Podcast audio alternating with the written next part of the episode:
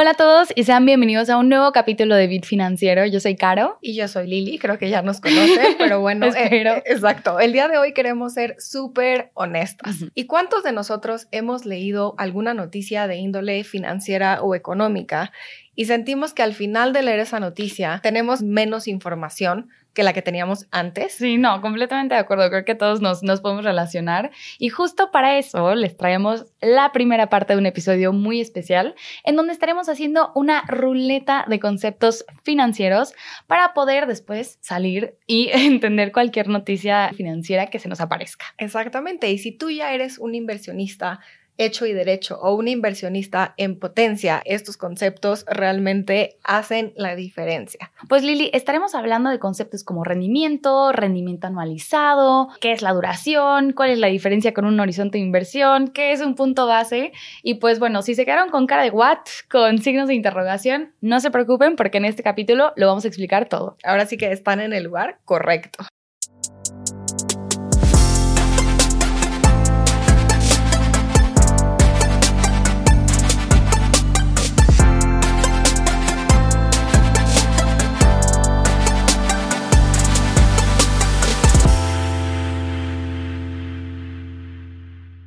Ahora sí, Caro, ¿te parece si empezamos la ruleta de conceptos con el significado de rendimiento? Perfecto. Entonces, rendimiento es, su definición es súper sencilla, es el resultado de una inversión. ¿Qué quiere decir esto? Si el resultado de tu inversión fue positiva, significa que ganaste. Si fue negativa, que perdiste. Y si fue cero, pues que quedamos tablas. Así es. Y bueno, generalmente las primeras inversiones a las cuales tenemos acceso, pues son a instrumentos de deuda, ya sea CETES, bonos, o mismos fondos de inversión que invierten en deuda, que todo esto, pues ya lo hemos platicado en otras cápsulas. Pero bueno, algo muy importante a tomar en consideración en las inversiones de deuda es que normalmente la tasa que se ofrece es una tasa anualizada. Exacto. Entonces, eso es muy importante a considerar, ahorita lo platicamos, pero bueno, eso normalmente viene en las, las letras chiquitas. Y aquí vamos a poner un ejemplo. ¿Cómo es esa tasa anual o tasa anualizada? Por ejemplo, si nosotros invertimos en un CETE, es decir, 100 pesos, por decir una cantidad,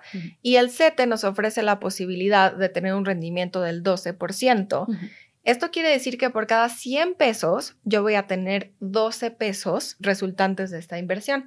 Pero la pregunta del millón es, ¿cuándo? Claro, y aquí es donde se pone interesante la cosa, porque vamos a tener acceso pues a ese 12% de rendimiento en un año, ¿no? Entonces estamos hablando de que un sinónimo de una tasa anualizada pues es la tasa que vamos a tener en un año. Exactamente, y si yo tengo esta inversión que es a tres meses, ahí lo que estaría pasando es que yo no tendría el 12% anual, yo estaría teniendo un 3%, porque realmente si esta inversión fuera a un año, sí tendría el 12%, pero como es a tres meses, pues yo nada más tengo lo que corresponde, que es el 3%. Exacto. Y bueno, hablando de porcentajes, hablando de estos números, también creo que pues cabe recalcar una de las expresiones más utilizadas dentro del mundo financiero, el mundo de las inversiones, es el término puntos base. Exacto. O en inglés, basis points. Y bueno, el punto base no es nada más y nada menos que pues un porcentaje o un rendimiento dividido entre 100. Entonces, se le puede conocer como la centésima parte de un punto porcentual. Ya si nos queremos ver muy elevados. Exacto, pero, pero para poner un ejemplo pues bastante sencillo, podemos decir que un 1% equivale a 100 puntos base. Y Caro, ¿para qué complicarnos tanto la vida, no? Parece que lo hacen a propósito. Ya sé, estos inversionistas nos quieren meter el pie, pero no, al final de cuentas, pues se usa sobre todo para dimensionar, pues números o porcentajes muy pequeños. Un ejemplo de cómo podemos ver o dónde podemos escuchar acerca del punto base o el basis point es cuando Banjico o Banco de México y la Fed hacen cambios en la tasa de interés de referencia, es decir, se anuncian que suben la tasa en 25 puntos base, es mucho más sencillo para ellos en vez de decir que se subió la tasa en 0.25%. Y ahora sí, vamos a pasar a otro término que está muy relacionado con las inversiones y se trata de el horizonte de inversión. Súper importante. Sí, la verdad sí, sobre todo para pues, nuestras metas financieras, porque el horizonte de inversión se trata de el tiempo recomendado para mantener nuestra inversión. Y eso combinado con otros factores, la verdad es muy importante porque pues va a definir el tipo de portafolio que vamos a tener para cumplir nuestras metas. Ahora, hay otro término que es similar o que podríamos pensar que es similar al de horizonte de inversión, que es el de duración. Ojo, no son intercambiables. Cuando hablamos de la duración, es realmente la sensibilidad que tiene nuestra inversión a movimientos en las tasas de interés. Es decir, si la tasa de interés sube, ¿cómo le afecta a mi inversión? O si la tasa de interés baja, cómo le afecta a mi inversión.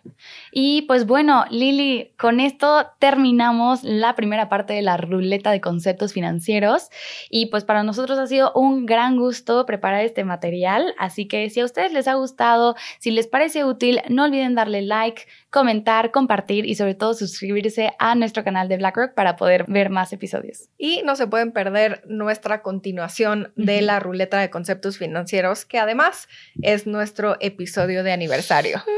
¡Qué emoción!